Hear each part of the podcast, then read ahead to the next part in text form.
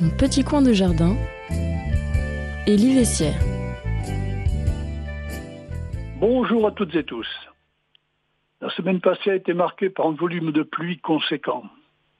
Les fossés sont pleins, la terre détrempée, le travail au jardin est au ralenti, voire à l'arrêt. Pourtant, un matin, surprise, les toits étaient blancs, les pelouses avaient changé de couleur. La fin de nuit nous gratifiait d'une belle couche de givre. Cependant, pas de panique, la température n'est pas descendue suffisamment pour griller les premiers bourgeons sur les fruitiers comme les pêchers. Les prévisions météorologiques pour cette semaine ne devraient pas être différentes. Beaucoup de précipitations annoncées. En début d'année, je vous avais parlé des premiers semis, en particulier le petit pois. En fonction des températures très favorables, je me suis lancé dans cette culture en utilisant une boîte que je détenais et dont la date d'opération n'était pas passée. Après avoir préparé la terre, planté mes grillages tuteurs, creusé les deux sillons, j'ai installé mes grains tous les 3 cm environ. Une fois ce travail terminé, je n'avais plus qu'à attendre une petite quinzaine de jours pour découvrir les premiers germes de ma culture. Il n'en fut pas le cas. Seulement deux germes étaient sortis de terre. Attendre d'une semaine supplémentaire pour me rendre compte que mon affaire ne se présentait pas selon mon souhait. Je mettais en compte le fait que j'avais oublié de les faire gonfler pendant 24 heures dans l'eau. Nouvelle tentative avec des grains gonflés et nouvelle déconvenue. Je devais me rendre à l'évidence, ma boîte, malgré les recommandations écrites, était stérile. Un mois et demi était passé, je n'avais jamais vécu pareil déconvenu.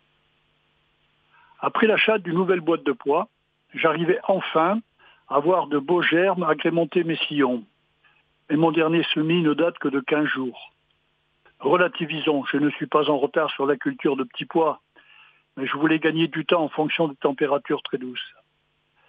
Cela me ramènera à ce que je faisais avant, c'est-à-dire des semis en godet, ce qui m'aurait permis de voir que ma semence n'était pas bonne.